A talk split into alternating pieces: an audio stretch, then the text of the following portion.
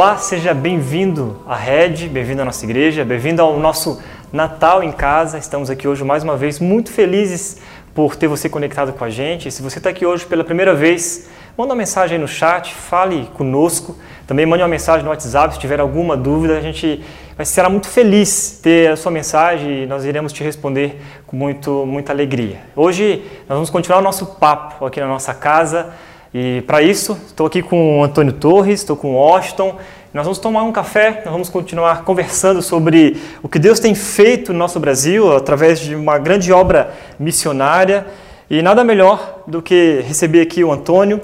Antônio é empreendedor, empresário, é missionário, o Antônio é um grande amigo também que, que eu pude conhecer há alguns anos atrás né, e que me impactou muito mesmo na minha vida. Antônio, eu queria que você contasse um pouquinho para a gente, mas antes, se você quiser tomar um suquinho, comer alguma coisa, né, a mesa está bonita, foi preparada com carinho para nossa produção. É ótimo, você também, cara, pode, pode comer também, tá? É, mas conta pra gente, cara, um pouquinho da sua história, né? Ah, tenho muita curiosidade em saber como, como tudo começou na sua vida, uh, o porquê de investir né, a sua vida e dedicação total ao sertão do Brasil. E compartilha com a gente o porquê o sertão, né? Como, onde começou tudo isso? Bom, é, Cata, eu nasci numa família lá no interior do Espírito Santo e lá em casa era uma família muito carente, né? E a gente passou na infância e na adolescência por muitas dificuldades, né? E a gente foi crescendo, Deus foi abençoando, a gente iniciou o primeiro negócio nosso e Deus foi abençoando, mas somente em 1994 que definitivamente eu conheci o Senhor Jesus e entreguei minha vida a Jesus. A partir de 94 é que houve uma minha vida houve uma transformação, minha casa houve uma transformação, minha família houve transformação e tudo se fez novo, né? Então, é, nesse período, depois que eu aceitei a Jesus, logo eu comecei a me envolver sendo empresário, tava, uhum. tinha uma pequena empresa, né? Mas ali, logo em, em seguida, a gente começou, eu em particular, comecei a me envolver na obra missionária. Né? No Brasil, mas em especial a gente começou focando fora do país. E eu viajei muito, muitos, muitos países, muitos continentes, para observar e para poder de alguma maneira ajudar na obra missionária. Mas em 2013, então, a gente iniciou um projeto é, de cisterna, de instalar cisterna no sertão. Primeiro, a gente, como empresa, fez instalação de algumas como doação na região, e depois, logo um período depois, é, veio um pleito licitatório em que o governo queria comprar algumas cisternas e nós participamos e é, fomos ali contemplados e então nós iniciamos a implantação de cisternas no sertão e por isso eu fui para lá tocar esse projeto de instalação e com isso eu passei a conhecer a Casa do Sertanejo. E quando você conhece a Casa do Sertanejo, você se apaixona pelo sertanejo. Não tem mais volta. Aí não tem mais volta. E aí é, a gente foi para fazer um trabalho mas depois o trabalho acabou, mas a gente foi para lá e continuamos lá e estamos ali nos estados da Bahia, do Piauí, de Pernambuco e nós queremos entrar em todos os estados do Nordeste para é, observar de perto uhum. aquilo que Deus tem para nós naquele local. Legal. legal. Antônio, muito legal. É, é, pensar que, poxa, em 94 você estava conhecendo a Jesus, né? Eu, eu tinha dois anos de nascido só, era um pequenininho, né? Eu nem sabia que, qual era o meu nome com dois anos, talvez, e, e você conhecia Jesus. Jesus transformava a sua vida. Eu fico impactado de saber, hoje, tantos anos depois, né? O que ele tem feito através da sua vida, da sua empresa, da sua família. É, Para o pessoal saber o que exatamente você tem feito hoje no Sertão, ah, como que você tem alcançado aquele lugar junto com, com todo esse projeto. E também eu já peço de lambuja para você compartilhar com a gente a, a, história que mais te marcou nesses anos trabalhando com sertanejo e levando o evangelho e o poder dele para aquelas pessoas. Bom, ali no sertão nós temos duas frentes. Uma frente social, onde foi se criado um instituto chamado Instituto Água Viva, e é um instituto social onde a empresa ela investe e patrocina esse instituto. 95% dos recursos desse instituto vem da empresa Forte Leve.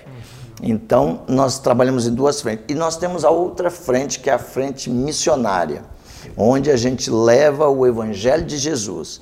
Esses dois, eles estão trabalhando em territórios é, juntos, mas eles trabalham separados porque um é social e o outro é missionário. E a gente separa isso bem para que a gente possa contabilmente também ter isso bem separado. É, na obra missionária, a gente tem feito a proclamação do Evangelho de Jesus. A gente tem chegado aos lugarejos e às vilas para anunciar o Evangelho de Jesus. E hoje nós temos ali cerca de 200 missionários é, trabalhando de forma integral, levando o Evangelho de Jesus. E nós visitamos hoje em cerca de mais de 400 comunidades rurais, que é onde a gente tem o nosso foco, é nas comunidades rurais, uhum. onde o evangelho ainda não chegou e nós ainda temos na região do semiárido, na região do sertão, aproximadamente 6 mil comunidades rurais Uau. que o Evangelho de Jesus ainda não chegou, Uau. que não tem nenhuma presença evangélica. Nossa, isso é, é, é incrível. É, é, incrível, porque é. muito se fala no mundo de missões do, dos, dos povos não alcançados, pensando na janela 1040, uhum. ao redor do mundo, mas aqui no nosso território existem pessoas, brasileiros, que nunca sequer é, ouviram Isso é, 6 mil comunidades, né? 6 então, mil comunidades. Então, seja, dentro dessas comunidades, mais quantos habitantes em cada uma? Isso, tem, pessoas, né? tem comunidades pequenas, tem comunidades maiores. Sim. Nós estamos atuando em torno de 400 comunidades. E nessas comunidades, a gente começou a trabalhar há sete anos atrás, e aí, aos poucos, eu fui me desligando da missão fora do país e fui concentrando ah, aquilo que Deus tinha colocado no meu coração para fazer na região do semiárido brasileiro. Nós temos uma dívida com o povo sertanejo, o Brasil tem uma dívida com o povo sertanejo. O, nossos irmãos ali do sertão foram responsáveis por construir Brasília, Rio de Janeiro, São hum. Paulo, né? E essas famílias, elas foram esquecidas ali no sertão. Mas a maioria dessas construções, as grandes obras no Brasil foram, na grande maioria, feitas pelo povo sertanejo. E o Brasil tem uma dívida social com esse povo. E eu me sinto parte dessa dívida. E o que, que eu posso fazer de mais amplo é anunciar o Evangelho de Jesus, porque quando Jesus chega na casa, seja na minha, seja na sua, seja na sua, ele transforma totalmente aquele ambiente. E eu não me canso de levar esse evangelho, porque eu sei quantos milhares de casas, de famílias já foram impactadas estão sendo impactados pela transformação que o Evangelho de Jesus promove quando as pessoas abrem as suas portas para o Evangelho. Que legal. E é verdade, e não é só a questão social, né? Você está levando o que é o principal, né? E que é o principal, exatamente. É. Porque a, a gente leva o Evangelho de Jesus, o principal quando a pessoa faz um compromisso uhum. com Jesus, ele já começa a mudar a mentalidade. Sim. Ele vai abandonando aquela vida de pecado e aqueles vícios que sempre foram enraizados na vida dele, ele vai abandonando. E com isso ele começa a criar uma nova expectativa uhum. de vida. Uhum. Né? Ele começa a sonhar E Sim. quando a gente vê o camarada sonhando, isso a gente aí entra o instituto uhum. para potencializar os sonhos dessas pessoas. Isso é, é incrível, Antônio, porque muitas vezes, de modo geral, né, os cristãos, a igreja acredita que o evangelho, o fato do missionário pregar o evangelho, é a única coisa que a igreja pode fazer. Apesar de ser a principal, a mais importante e a que, a que realmente promove a transformação, nós podemos ajudar essas pessoas a crescer no Evangelho, dando dignidade para viver, para sustentar a sua casa. E eu fico impressionado uhum. uh, dessa clareza que você tem e todos que trabalham com você, de que a igreja tem um papel no mundo uh, de não só proclamar o Evangelho, mas ajudar essas pessoas a viver de acordo com o Evangelho. Isso transforma profissionalmente, relacionalmente, uhum. enfim. Conta para nós um pouquinho o que vocês fazem nessa ação social, nessa, nessa área social. O social, a gente tem diversas frentes. E o social, ele não é para quem é, tem um compromisso com Jesus. Não. O social é para todos daquelas comunidades. Ele servindo a Jesus ou não, ele tendo a religião dele, do jeito dele, não importa do jeito que ele está. O social ele chega para ele independente da religião que ele está. Nós fazemos sempre muita questão disso, que o nosso social lá, ele não tem discriminação de religião. Legal. O cara é apto, não é porque ele é de uma religião A ou B, ou tem um credo A ou B ou C, é que ele não participa. Muito pelo contrário. Aí que ele ainda é mais convidado a participar desse social.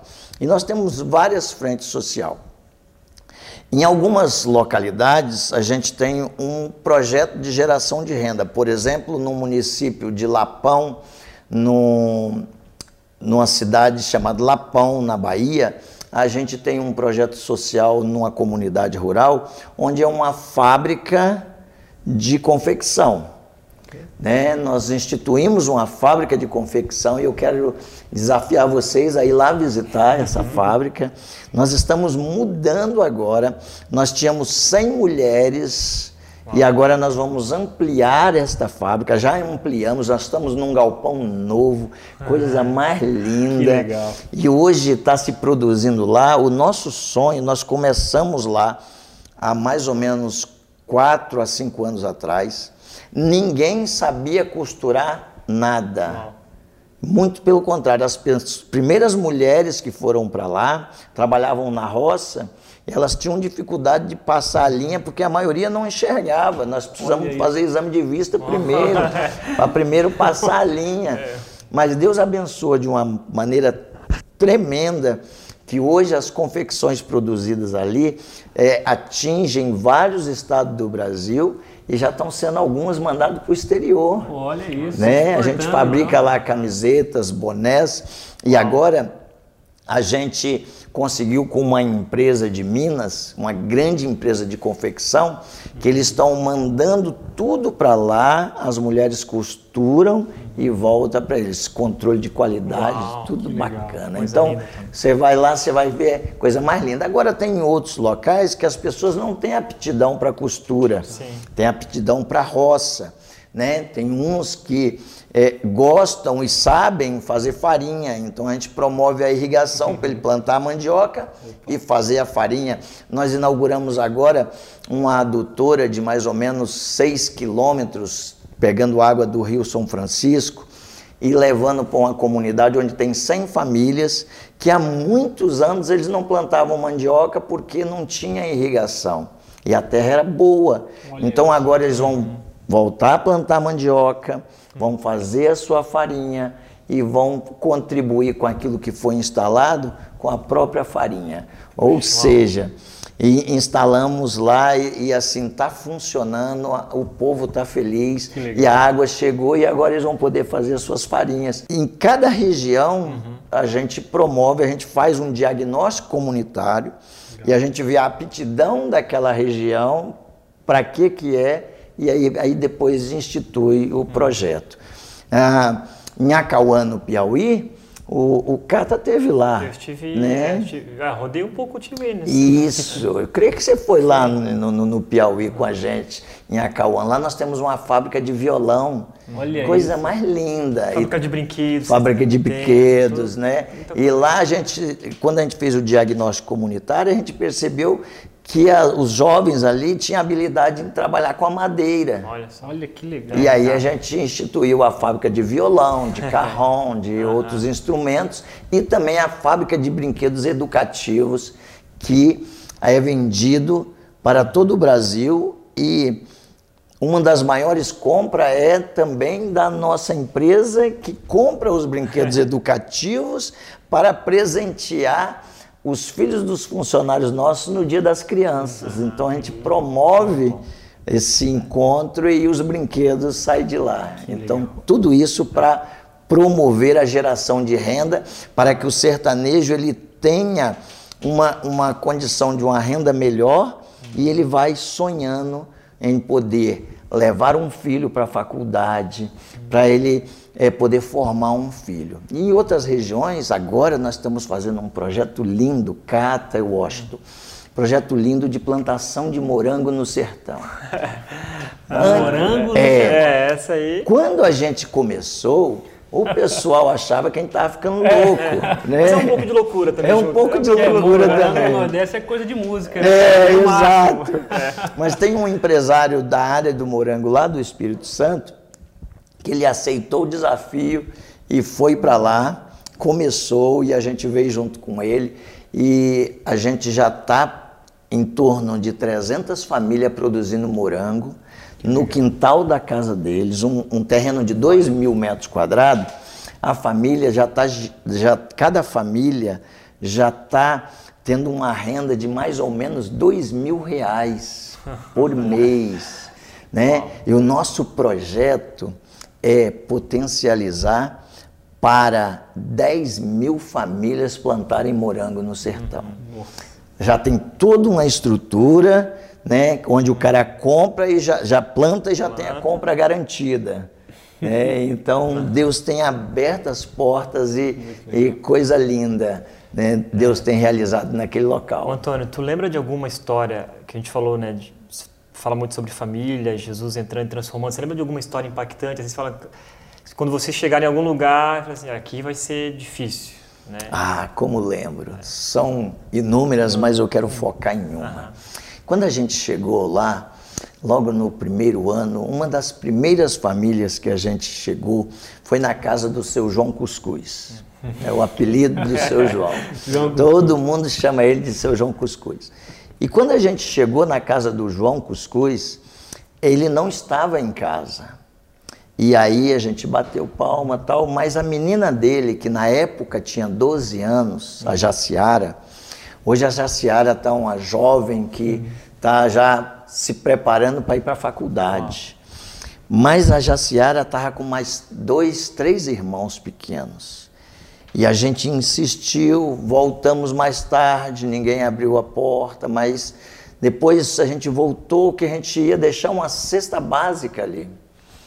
E quando a- na realidade a gente ia deixar a cisterna lá para eles. Quando no finalzinho da tarde, início da noite, quando a gente voltou outra vez, a Jaciara abriu a gritinha da janela que ela estava com medo. E a gente perguntou aonde estavam os pais delas. Os pais deles tinham saído há três dias. Eles eram alcoólatras e o pai e a mãe saiu para ir buscar comida para eles. E tinha três dias que ele- os pais não voltaram. Eles saem, saíram, começaram a beber, esqueceram e ficaram pelo meio da rua e beberam, e beberam, e beberam. E, e cachaça sempre tem alguém que dá, né? Então a Jaciara estava lá com os três irmãos com fome. Quando a gente entregou uma cesta básica que a gente sempre levava no carro para alguma emergência, a Jaciara, com 12 aninhos, catou as crianças, foi lá no quintal, arranjou uns gravetos, fo- colocou fogo e foi rapidamente cozinhar aquele arroz. E naquela mesma noite, quando eles tinham acabado de jantar, de comer aquele arroz, chegou o pai e a mãe.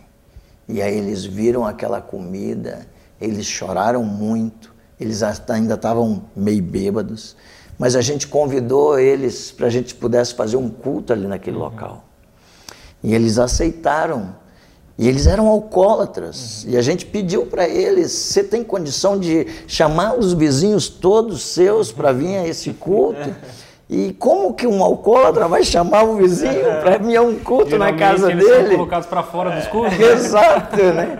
E aí ele foi, ele pegou o jeguinho dele e a jeguinha inclusive tinha meses que tinha ido embora que não tinha nada para ela comer lá. Oh. E no dia que ele ia chamar, a distância sempre é 5, 6 quilômetros, vizinhos, e o jeguinho apareceu.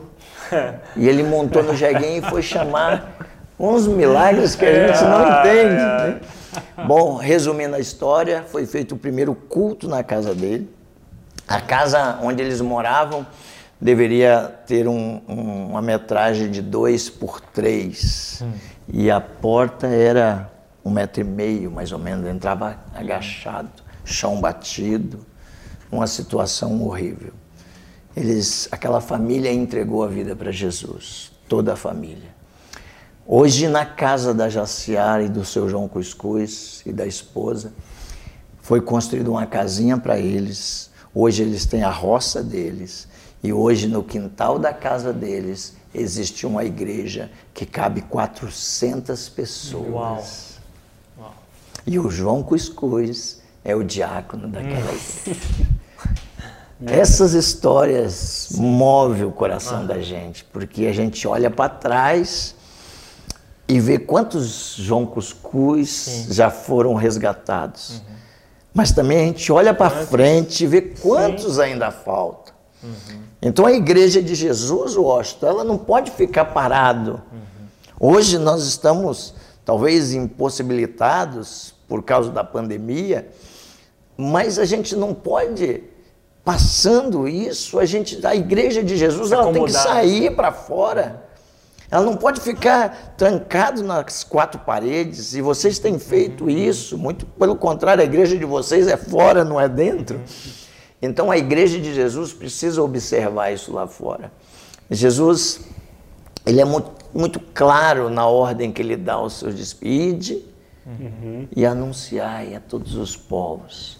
E a gente precisa, como igreja de Jesus, a gente precisa fazer isso. Tem um desafio gigante ainda pela frente. Mas eu creio que talvez os meus olhos não consigam contemplar, mas meus filhos e meus netos vão contemplar um sertão diferente. Amém. Eles vão contemplar um sertão onde o Evangelho de Jesus vai reinar.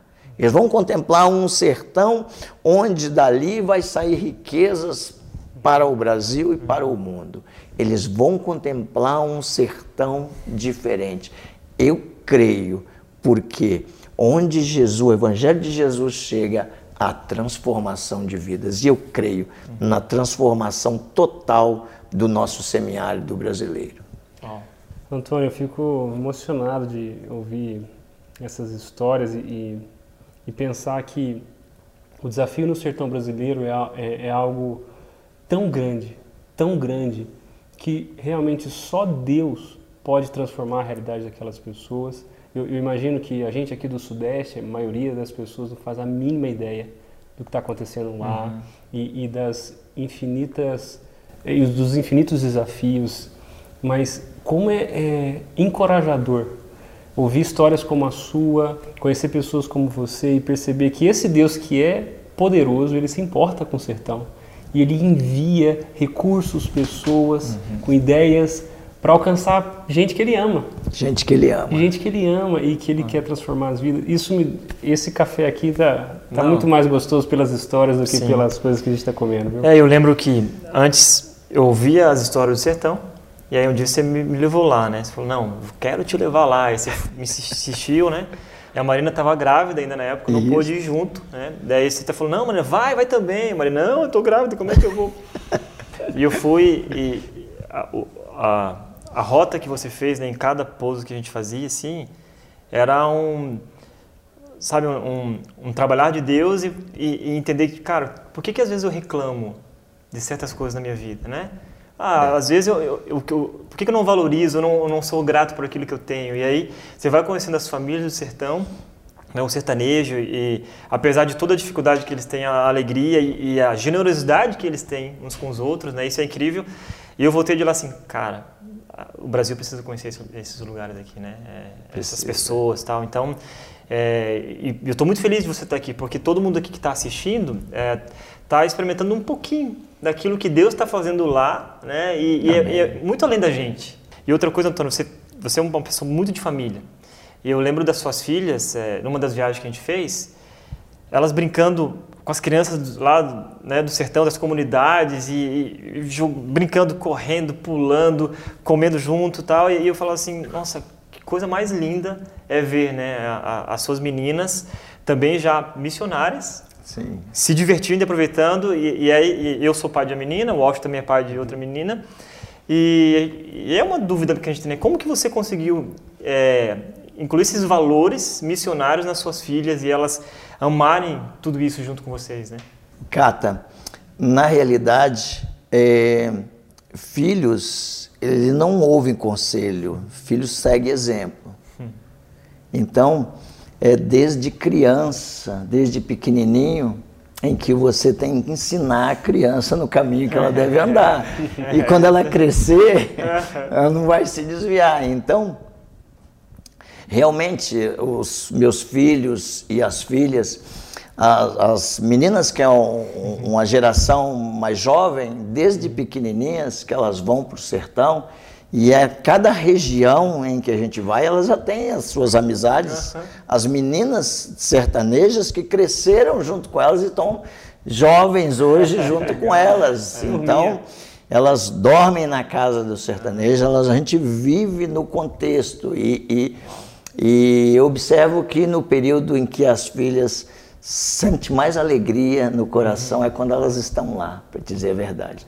Então, é, infelizmente, muitos pais hoje, né, muitos pais, eles têm é, procurado poupar os seus filhos de muita coisa, mas não, não mostrando os seus filhos a realidade do que é, mesmo, mesmo nos grandes centros, como também lá no sertão. Por exemplo, no grande centro, você pode ir visitar com seus filhos desde pequeno um projeto de recuperação de dependentes químicos. Uhum, você pode levar seus filhos para visitar um, um, um, uma prisão sim. ou um asilo de velhos e, e, eles vão crescendo, eles vão estar aprendendo a sentir uhum, uhum. A realidade outras vida. realidades. Sim. E a maioria dos pais, e, e principalmente os pais cujos empresários que têm seus filhos, na grande maioria, procura hoje trabalhar às vezes 12, 14, 20 horas por dia para trazer para dentro de casa algo para tentar suprir a necessidade da falta dele com seus filhos. Uhum. E na grande maioria, o que você precisa é estar junto mais tempo com seus filhos. E eu não falo isso para quem me ouve só, não. Eu falo isso para mim mesmo sempre, né? Porque é um desafio, principalmente do empresário, é, ter esse tempo, é uma competitividade tão louca para você manter a sua empresa que às vezes o camarada esquece dos filhos. E aí ele, ele comete um outro erro que é, é juntar, juntar, juntar, juntar, e ele vai conseguindo ter êxito financeiro e vai crescendo financeiramente, mas a grande maioria dos filhos não estão preparados para receber a herança quando esse pai partir. Uhum. Uhum. A grande maioria dos pais, essa herança que ele vai deixar pode se tornar um pesadelo para muitos filhos se eles não estiverem preparados para assumir o legado. Porque se ele não tiver preparado, ele vai para as drogas, ele vai para outros caminhos e aquele dinheiro que ele poderia ter investido um pouco mais na obra de Deus, aquele empresário que ele poderia ter ao longo do tempo investindo um pouco mais na obra de Deus, ele não faz, ele acumula a riqueza, ele não investe e não prepara seu filho. Aí quando ele parte, esse dinheiro que ele poderia ter sido usado para levar o evangelho para ganhar um monte de vidas, ele poupou para deixar para o seu filho. E aí o seu filho não vai saber coisar, esse dinheiro vai para as mãos de quem? Vai para a mão do diabo. Uhum. A bênção vira maldição. A bênção vira maldição. Sim. Exatamente. Então, pastor uhum. Cata, desculpa eu, acabei não, saindo não, um pouquinho, né, mas uhum. É um desafio. Sim. E é importante para que os pais tenham isso em mente, porque muitos pais às vezes não levam uhum. seus filhos lá para o sertão porque tem cinco anos. Uhum. Tem cinco anos, não pode. Quando tem sete, tem sete, tadinho, não pode. Quando tem quinze, tadinho, ele é adolescente, não pode.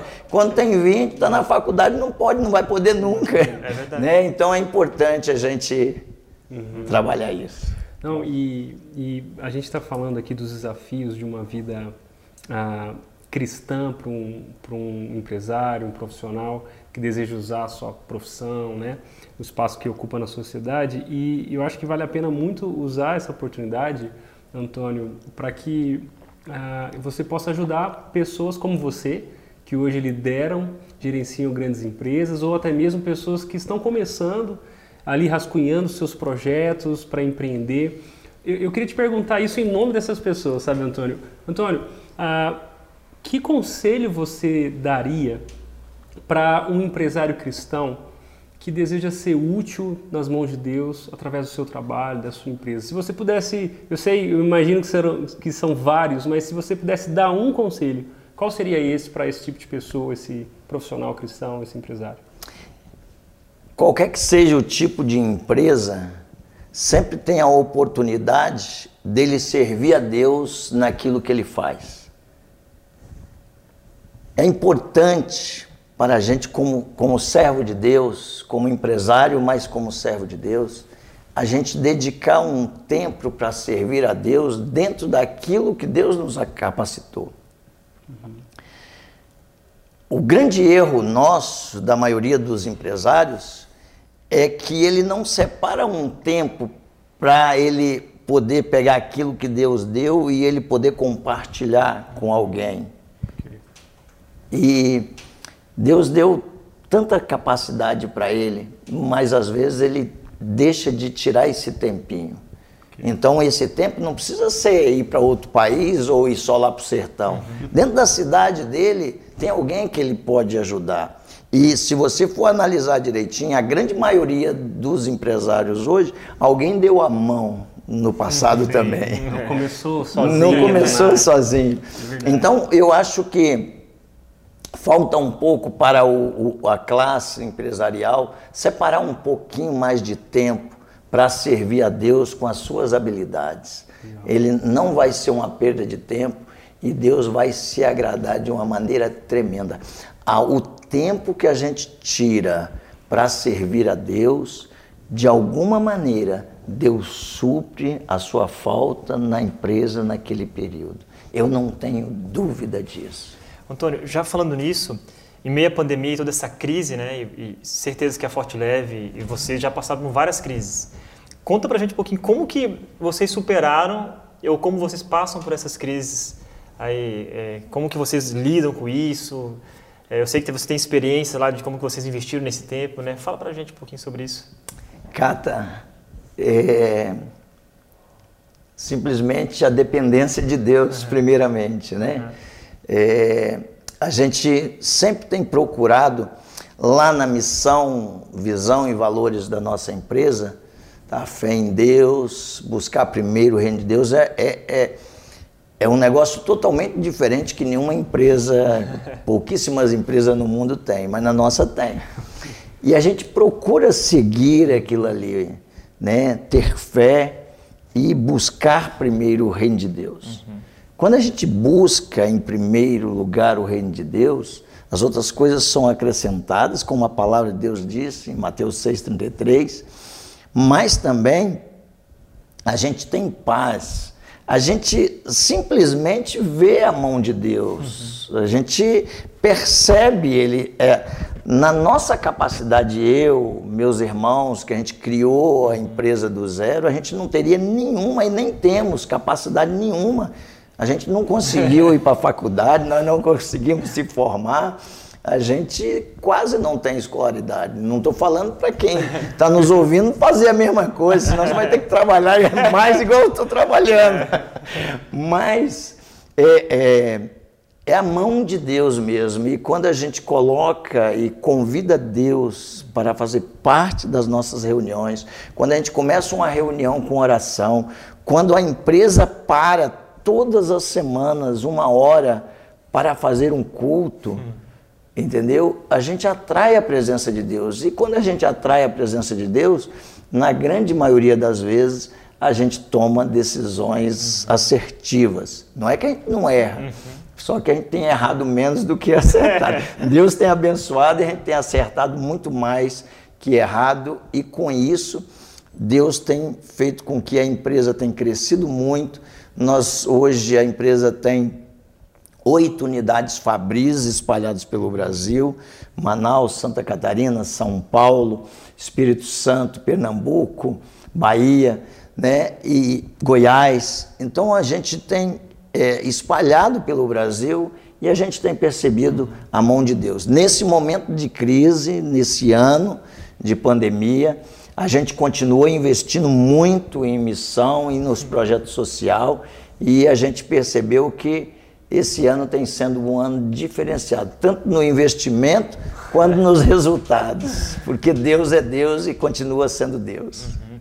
Então, e mesmo em meio à crise, vocês não abriram mão de investir na obra missionária? Não. Né? Porque, ah, porque muitas empresas pensariam assim, ah, estamos em crise, então vamos reavaliar aqui as nossas finanças. E corta missões. Corta missões. Isso. isso muitas igrejas fazem isso, muitas empresas fazem isso, mas é, Lá, primeiro lugar, é o reino de Deus. Então, muito pelo contrário, em momentos de crise, a gente tem histórias que em momentos de crise a gente mais investiu. Porque em momentos de crise, normalmente, você para mais, né? Quando você para mais, você acaba indo investir mais é. na obra missionária. Uau. E Deus tem suprido todas as necessidades para a glória dele, lógico, não porque a gente merece. Sim. Antônio, para encerrar o nosso papo aqui, eu queria que você falasse um pouquinho sobre é, essas cisternas d'água, sobre o projeto que você tem, as famílias que vocês alcançaram, né? E eu acho que isso é muito legal e até pedir mesmo que a gente ore por isso tudo, né? Por aquilo, uhum. Porque a gente percebe, percebe que há uma é, há 6 mil comunidades para serem alcançadas e as cisternas d'água, as cisternas são são parte desse projeto e, e é a porta que vocês têm também, né? De a gente alcançar mais pessoas para Jesus. E é, me conta um pouquinho sobre essa experiência, né, de através dessas famílias, através das cisternas, alcançar essas famílias e, e o quanto vocês já alcançaram e qual é a projeção para o futuro aí. A gente está desenvolvendo, além de cisternas, outras tecnologias para ajudar no dia a dia do sertanejo. Por exemplo, nós desenvolvemos agora um, um banheiro, né, onde ele é um sistema de tratamento a seco. Uhum. E ele tá, vai sair um custo muito baixo, onde as igrejas, as empresas, a gente mesmo vai poder doar para algumas, algumas comunidades. E nós já estamos fazendo isso, né, onde a gente vê aquela, como você sabe, você uhum. presenciou isso lá, Sim. existe ainda muitos locais onde as pessoas vão fazer suas necessidades fisiológicas no mato. Sim. E às vezes o que corta o coração é você ver uma pessoa idosa, 70, 80 anos, precisando ir fazer suas necessidades uhum. lá no mato. Eu não posso aceitar isso, chegar na minha casa, ter quatro banheiros, cinco banheiros, e o meu semelhante está indo lá. Então, a gente desenvolveu dentro da empresa algumas tecnologias para melhorar a vida. Outros, nós estamos agora também produzindo alguns dessalinizadores para baixar o preço, para que a gente possa é, é, é, atender mais gente. Nós, eh, antes de vir para cá, eu estava falando com o Juliano do Livres, né? E esse ano nós vamos fazer muito mais lá no sertão em instalação de dessalinizadores e tratamentos de água para que o sertanejo possa ter o mínimo de dignidade que é tomar uma água sem sal, tomar uma água que vem sem bactérias. Isso é o mínimo que.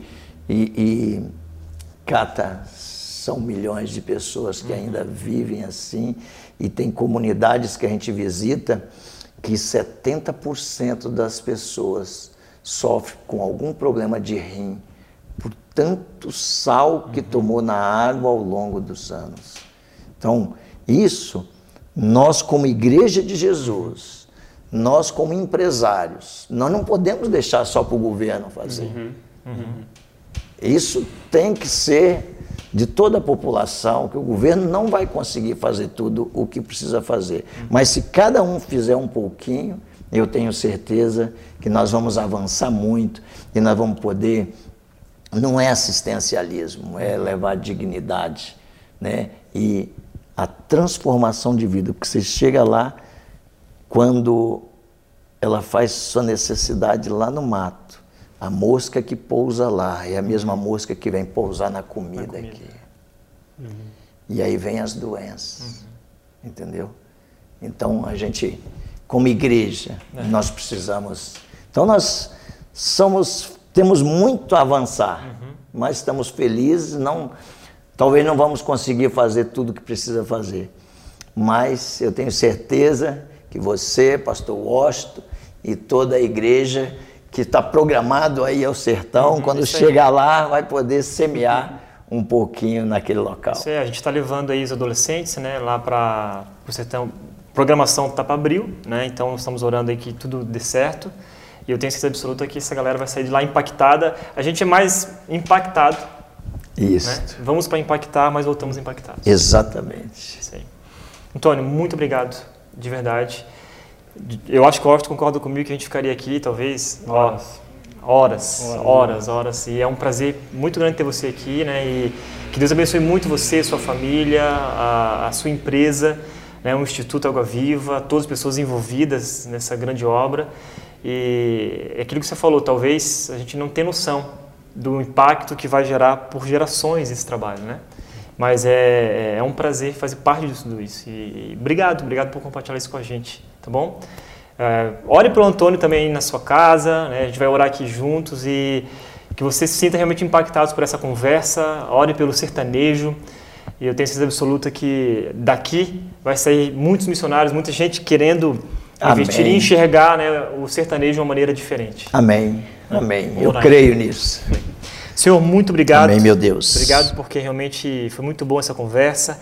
Obrigado porque o Senhor tem usado a vida do Antônio, Deus, e de toda a sua família, sua empresa, Pai, para abençoar, a Deus, a, a, o povo do sertão, não só com a, o social, Pai, mas principalmente de levar o Evangelho àquelas vidas e aquelas vidas estão sendo transformadas pelo Senhor, Pai. Obrigado, Deus, porque Ele está sendo luz lá naquele lugar, Deus. Obrigado por toda essa conversa aqui que nós tivemos agora, Deus, e que o Senhor ainda continuará falando conosco Amém, através, Deus. Deus, da palavra, Pai. Obrigado porque essa oportunidade de receber a visita aqui, Deus, do Antônio na nossa casa, Deus, já fez diferença na nossa vida, Deus. Nós continuamos com o coração aberto, Deus, nós queremos continuar ouvindo Tua palavra, nós queremos, ó Deus, ainda entender um pouco mais daquilo que o Senhor tem para a nossa vida hoje. Essa é a nossa oração em nome de Jesus. Amém. Amém, meu Deus. Amém. Cata, Antônio, obrigado pelo papo, me edificou muito.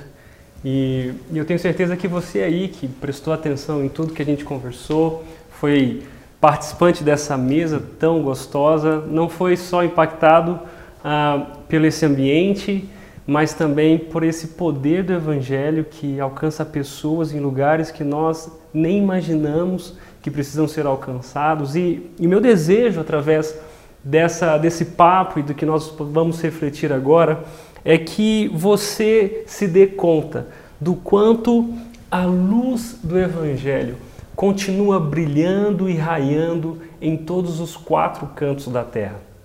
Eu não sei como você está se sentindo aí, mas para mim tá, é, é bem difícil poder falar alguma coisa depois desse tempo tão especial e tão impactante ao conhecer o Antônio, conhecer a história que Deus está escrevendo no sertão nordestino através da vida dele, de centenas, milhares de pessoas que estão engajadas em fazer raiar a luz de Jesus aonde as trevas imperam na vida daquelas pessoas que tanto carecem de esperança, de alegria, da verdade do Evangelho, do amor de Deus. É, Para mim é difícil, mas enquanto conversava com o Antônio aqui, pensava sobre esse, esse poder de Deus que alcança a todos, eu me lembrei que semana passada nós vimos esse mesmo poder de Deus atuando e alcançando pessoas aqui, ó, debaixo do nosso nariz, através do rede social. Então, olha, olha que especial que Deus preparou para nós, preparou para você nesse especial de Natal aqui na rede. Semana passada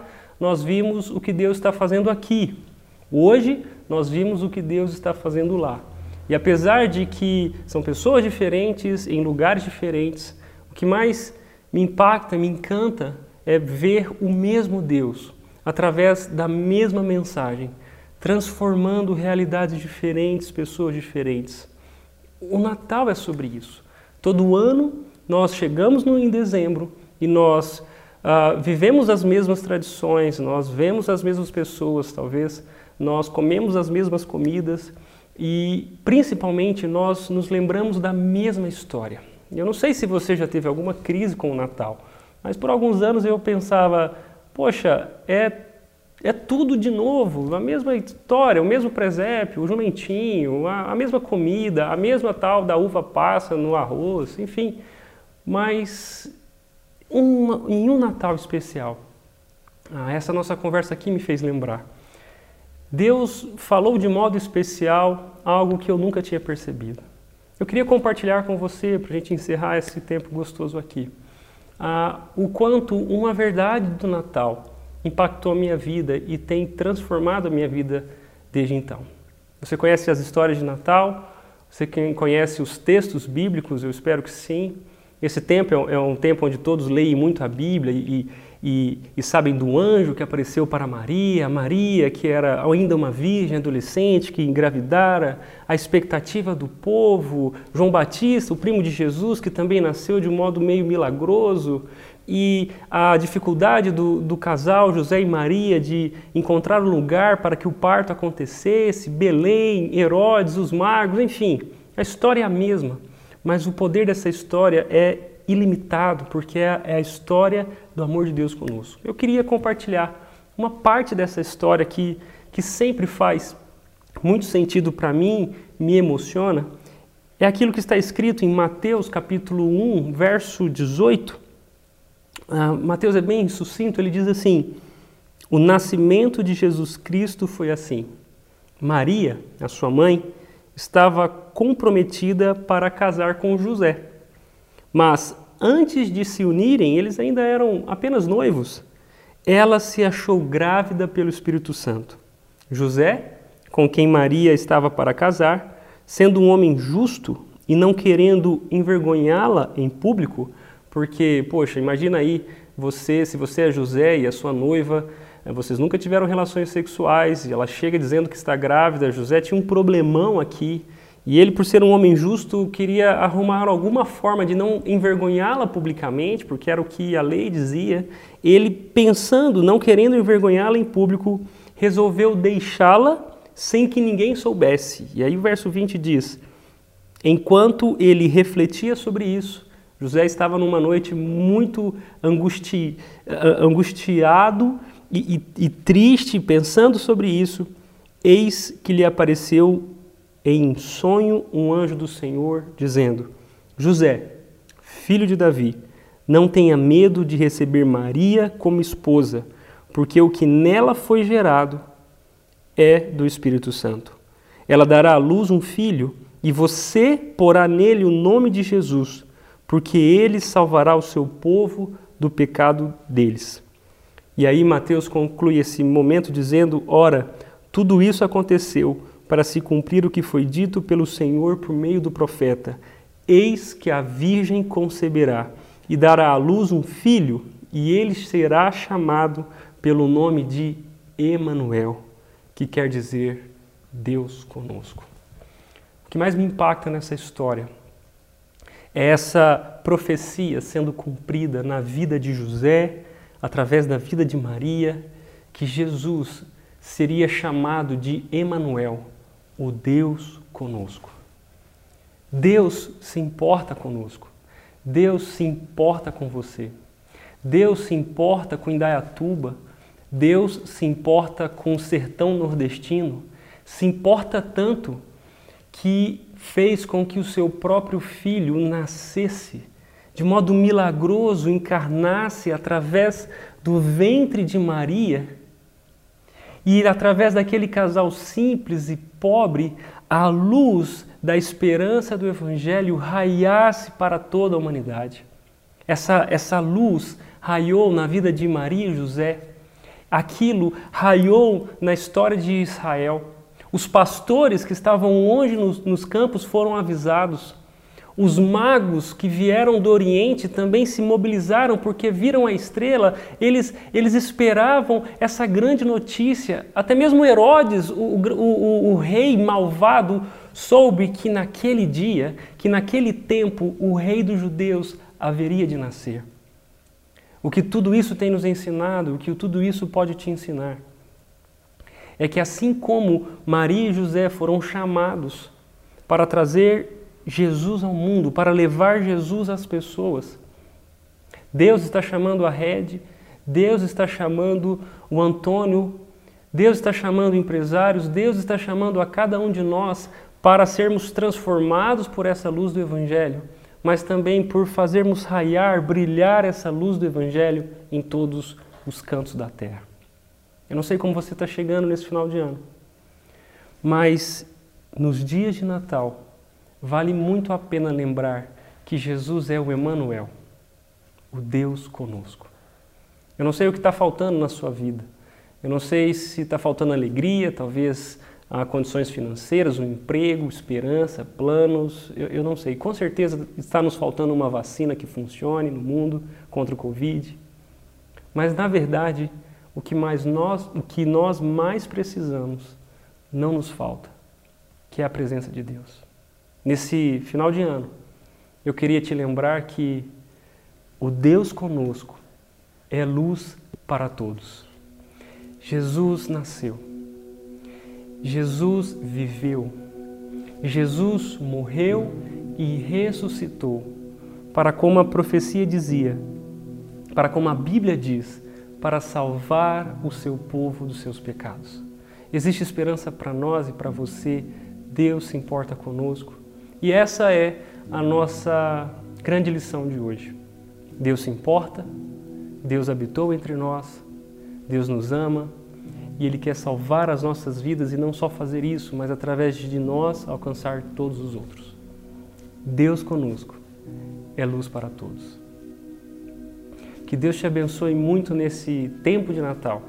Eu gostaria de agora terminar nosso papo aqui orando por, por você e por aquilo que Deus quer fazer através de você, na sua família, na sua cidade e, e talvez até mesmo no Brasil e fora dele. Deus, muito obrigado, porque o Senhor se importou tanto conosco que enviou Jesus para nascer naquela humilde família, naquela humilde cidade, naquele humilde lugar, para oferecer luz e esperança para todos nós. Nos ajuda a vivermos inspirados, impactados, transformados por esse seu amor, essa sua luz que dissipa as trevas, que nos ensina quem nós somos, que nos ensina quem o Senhor é, mas que também nos ensina o que o Senhor quer fazer através de nós. Obrigado porque Jesus nasceu, Ele é o nosso Salvador. Essa é uma boa notícia que pode transformar o nosso 2020, que pode transformar a nossa vida, a nossa família e todos que nos rodeiam. Nós te agradecemos por isso e oramos para que nesse Natal muitas outras pessoas possam ser impactadas por essa luz que raiou. É em nome de Jesus, o nosso Salvador, que nós oramos. Enfim, nós terminamos aqui o nosso, a nosso segundo episódio do especial de Natal na Rede. E eu queria desafiar você a pensar, já que a luz do Evangelho brilhou sobre a sua vida, como nesse Natal, é aqui mesmo em 2020, você pode fazer a luz brilhar na vida de outros. Como o seu Natal em 2020 pode impactar a vida de outras pessoas. Eu espero que você possa ter sido impactado por essa mensagem e continuar transmitindo a luz de Jesus para outras pessoas.